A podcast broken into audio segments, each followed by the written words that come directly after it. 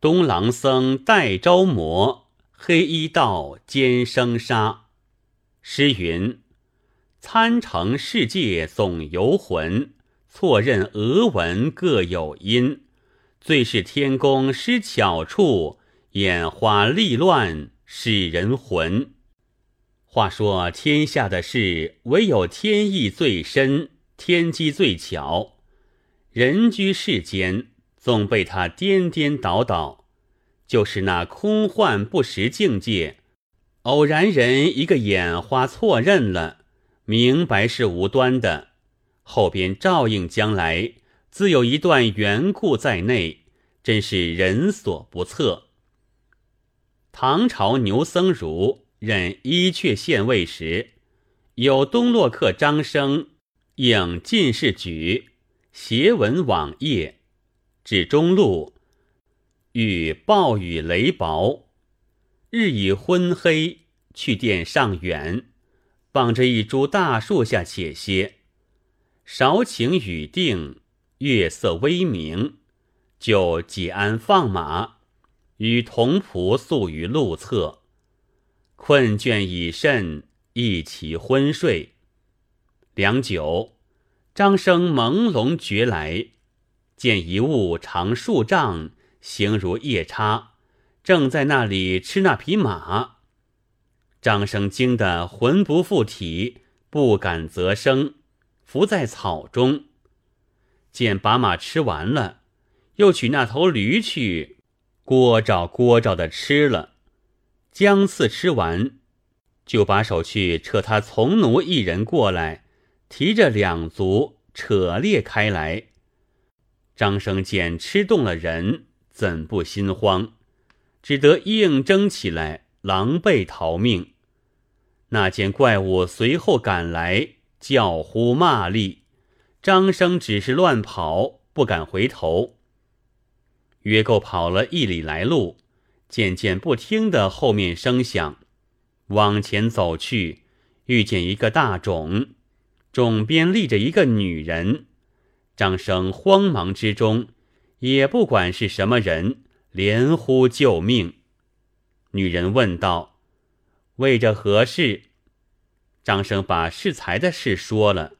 女人道：“此间是个古冢，内中空无一物，后有一孔，郎君可避在里头，不然性命难存。”说罢，女子也不知哪里去了。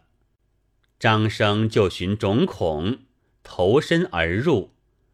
冢内甚深，竟听外边已不见什么声响，自道必在此了无事了。须臾望去，冢外月色转明，忽闻冢上有人说话响，张生又惧怕起来，伏在冢内不动。只见冢外。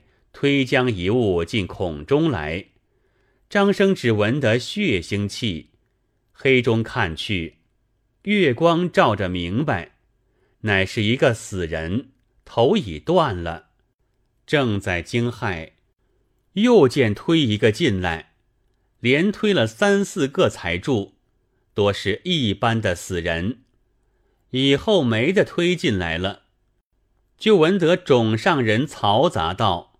金银若干，钱物若干，衣服若干。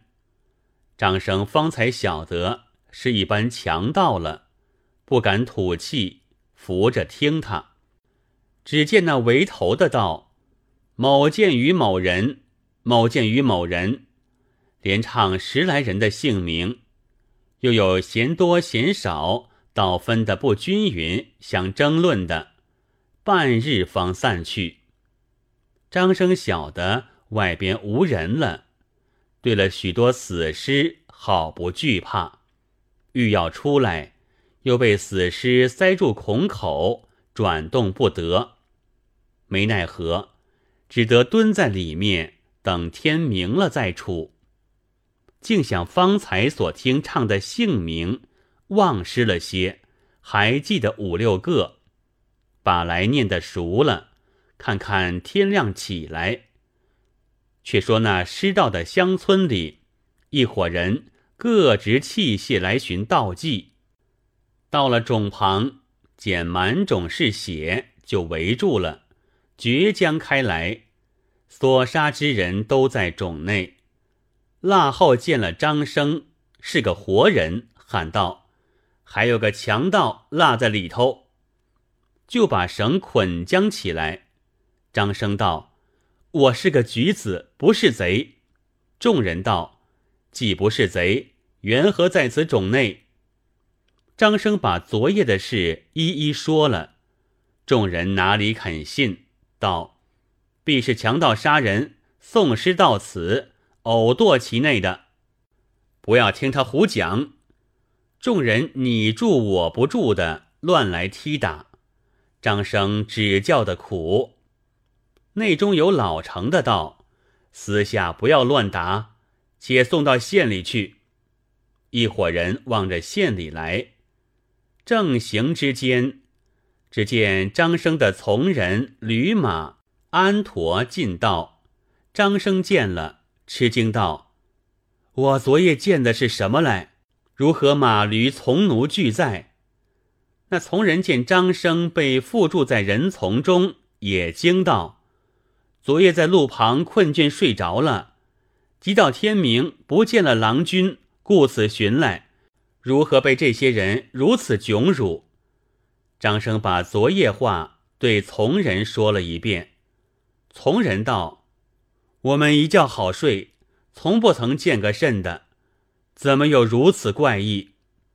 乡村这伙人道：“可见是一场胡话，明是劫道。”赶这些人都是一党，并不肯放松一些，送到县里。县里牛公却是旧相识，见张生被乡人绑缚而来，大惊道：“缘何如此？”张生把前话说了，牛公叫快放了绑，请起来细问昨夜所见。张生道：“接到姓名。”小生还记得几个，在冢上分散的衣物数目，小生也多听得明白。牛公取笔，请张生一一写出，按名捕捉，人赃俱获，没一个逃得脱的。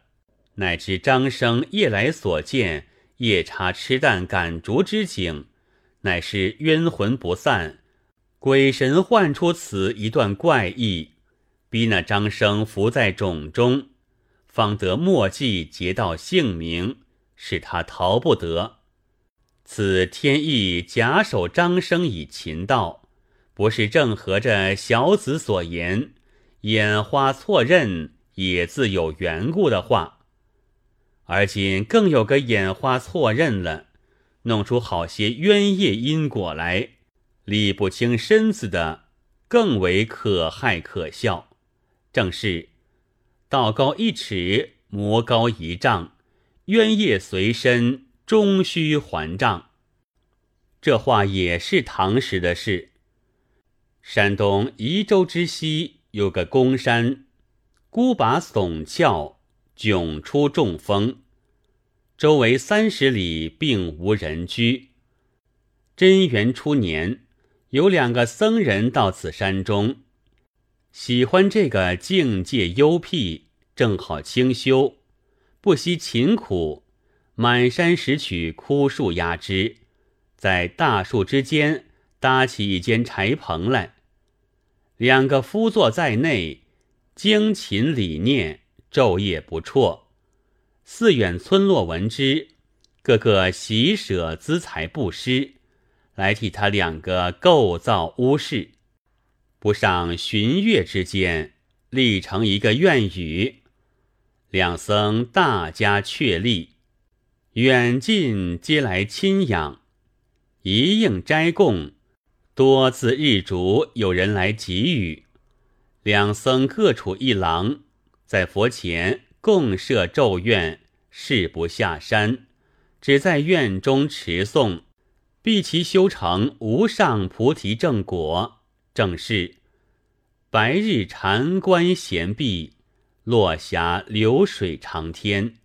溪上丹枫自落，山僧自是高眠。又檐外情思仰往，溪边春水浮花。尘世无心名利，山中有份烟霞。如此苦行已经二十余年。元和年间，冬夜月明，两僧各在廊中朗声背唱。于是空山虚静，闻山下隐隐有痛哭之声。来得渐近，须臾已到院门。东郎僧在静中听罢，忽然动了一念，道：“如此深山寂寞，多年不出。”不知山下光景如何？听此哀声，令人凄惨感伤。只见哭声方止，一个人在院门边墙上扑的跳下地来，望着西廊便走。东郎僧遥见他身躯绝大，形状怪异，吃惊不小，不敢声张，怀着鬼胎。且莫观动静。自此人入西廊之后，那西廊僧唱之声截然住了，但听得噼噼噗噗，如两下力争之状。过一会儿，又听得银牙咀嚼，但是啜诈，其声甚厉。东郎僧慌了，道：“院中无人，吃完了他。”少不得到我，不如预先走了吧。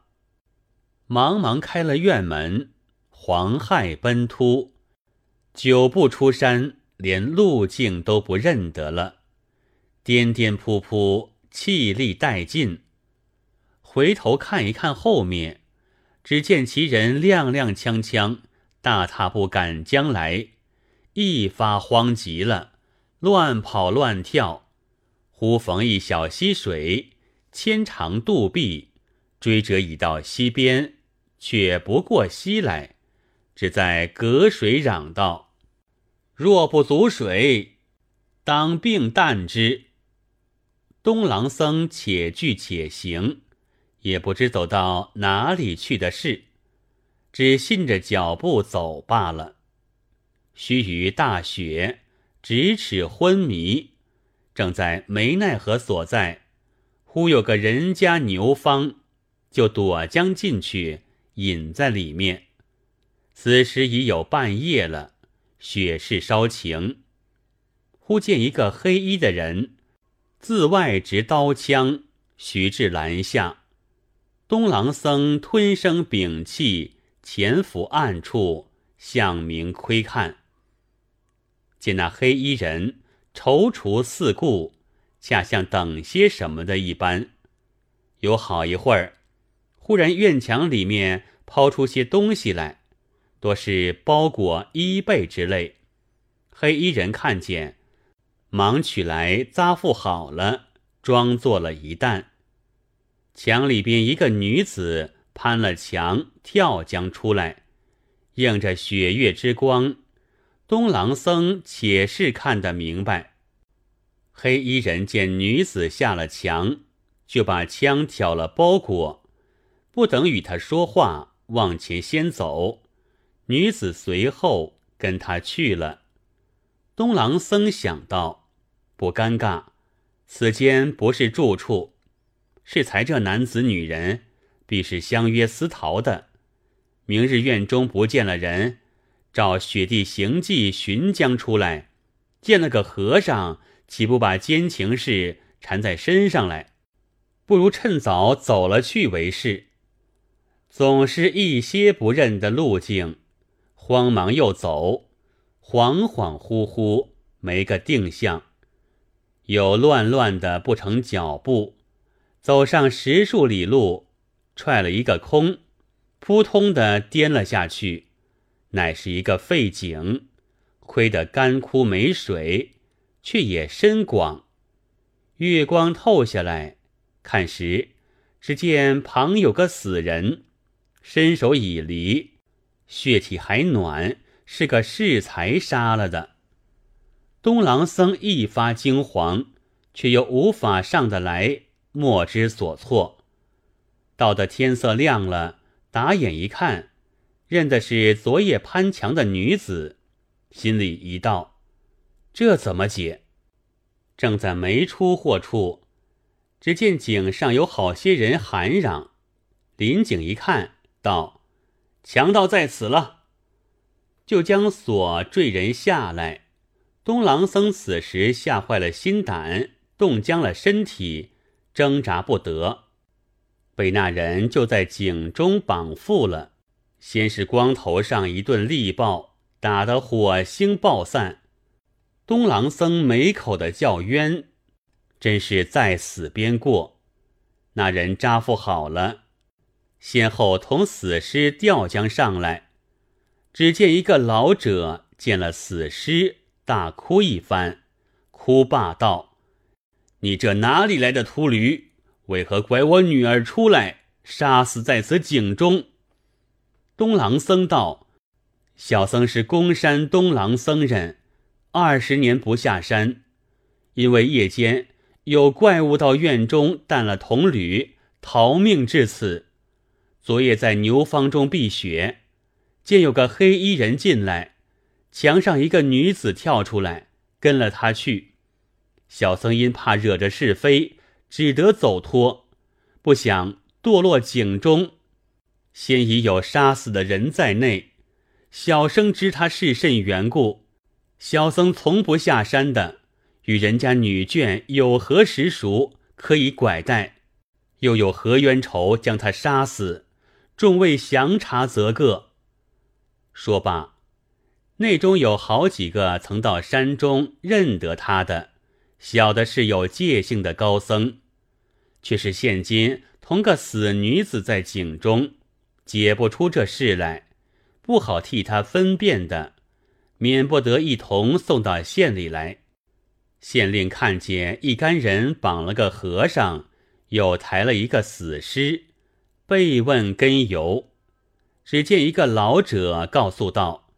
小人姓马，是这本处人。这死的就是小人的女儿，年一十八岁，不曾许聘人家。这两日方才有两家来说起，只见今日早起来，家里不见了女儿，跟寻起来，看见院后雪地上鞋迹，晓得越墙而走了。一宗寻到井边，便不见女儿鞋迹。只有一团血洒在地上，向井中一看，只见女已杀死，这和尚却在里头，岂不是他杀的？县令问那僧人怎么说？东郎僧道：“小僧是个公山中苦行僧人，二十余年不下本山。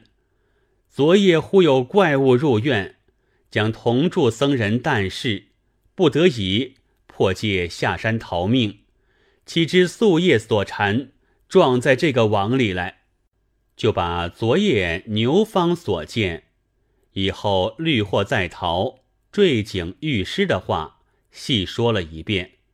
又道：相公带差人到公山一查，看西郎僧人踪迹有无，是被何物诞事模样，便见小僧不是狂语。县令一言，随即差个工人到山查勘，的确，立等回话。工人到的山间，走进院来，只见西郎僧好端端在那里坐着看经。见有人来，才起问讯。工人把东郎僧所犯之事一一说过，道。因他诉说有甚怪物入院来吃人，故此逃下山来的。相公着我来看个虚实。仅师傅记载，可说昨夜怪物怎么样起？西郎僧道，并无甚怪物，但二更时候，两郎方对持念，东郎道友忽然开了院，走了出去。我两人誓约已久，二十多年不出院门，见他独去，也自惊异，大声追呼，竟自不闻。小僧自守着不出院之戒，不敢追赶罢了。至于山下之事，非我所知。工人将此话回复了县令。县令道：“可见是这秃奴狂妄。”带过东郎僧，又加严审。东郎僧只是坚称前说。县令道：“眼见的西郎僧人现在。”有何怪物来院中？你恰恰这日下山，这里恰恰有脱逃被杀之女同在井中，天下有这样凑巧的事，分明是杀人之道，还要抵赖，用刑起来，喝道：“快快招吧！”东郎僧道：“宿债所欠，有死而已，无情可招。”恼了县令性子，百般考虑，处毒背尸。东郎僧道：“不必加刑，任是我杀罢了。”此时，连原告见和尚如此受惨，招不出什么来，也自想到：我家并不曾与这和尚往来，如何拐得我女眷？就是拐了。怎么不与他逃去，却要杀他？便做事杀了他，自家也走得去的。如何同住在这井里做什么？其间恐有冤枉。到走到县令面前，把这些话一一说了。县令道：“是倒也说的是，却是这个奸僧黑夜落井，必非良人，况又口出妄语欺狂。”眼见得终有隐情了，只是行凶刀杖无存，身边又无赃物，难以成狱。我且把他牢固监候，我们自去外边机访。